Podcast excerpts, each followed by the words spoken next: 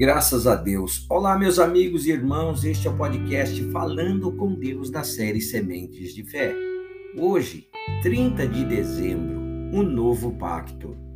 Ninguém vos engane com palavras vãs, porque por essas coisas vem a ira de Deus sobre os filhos da desobediência. Efésios capítulo 5, verso 6. Meus irmãos, dificilmente se vê alguém falar sobre a ira de o assunto soa como uma assombração nas igrejas.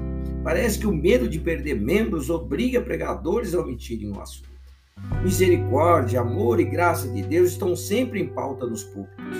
São assuntos atraentes que satisfazem todos os públicos, não incomodam ninguém, nem mesmo ao inferno. Antes, sensibilizam e causam sensação de que o Deus Papai do céu, no final das contas, vai abrir a porta geral e é difícil imaginar a ira de Deus quando a sua própria palavra diz que ele é amor. Primeira carta de João, capítulo 4, verso 8 e 16. Mas o fato é que ele é tanto amor quanto justiça e jamais tolera injustiça ou pecado. Quem conhece e crê na verdade, mas vive na mentira, está brincando de fé.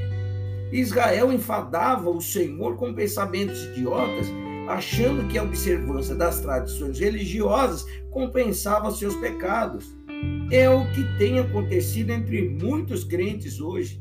Pensa que o amor e a graça de Deus cancelam suas carnalidades. Esquece que o Senhor é longânimo e grande em misericórdia, que perdoa a iniquidade e a transgressão, ainda que não inocenta o culpado. Números capítulo 14, verso 18 que ninguém conte com a benevolência e compaixão de Deus para se manter no pecado, não é mesmo, meus irmãos? Por quê? Porque a ira de Deus se revela sobre todos os rebeldes, filhos da desobediência. Olha, aproveite aí o final do ano para fazer um exame na sua consciência e firmar aí com Deus uma nova aliança. Na nossa comunidade, nós temos um culto na virada do ano em que participamos da Santa Ceia é uma grande oportunidade para os escravos do pecado se libertarem e começarem uma nova vida diante de Deus. Vamos orar, Pai, em nome de Jesus, somos gratos a Ti. Porque através de Cristo Jesus, meu Deus, nós temos um, a maneira de fazer um novo pacto uma nova aliança.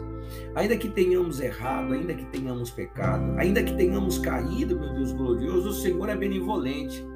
O Senhor é grandioso, é digno, muito digno, meu Deus querido, de toda honra, de toda aceitação. A sua palavra é genuína, pura e verdadeira, meu Deus, e não volta atrás, sem realizar tudo aquilo para o qual ela sempre é enviada dos céus para com aqueles que ouvem. Pai, ó Deus poderoso, peço ao meu Deus e meu Pai, em nome do Senhor Jesus, que nos ajude, Pai, a fugir da ira do Senhor, mas não fugir como um, um diabo foge assustado do Senhor, Pai, mas como como o filho amado foge do pecado, foge, meu Deus glorioso, da desobediência, porque sobre essas coisas, meu Deus, virá a ira do Senhor.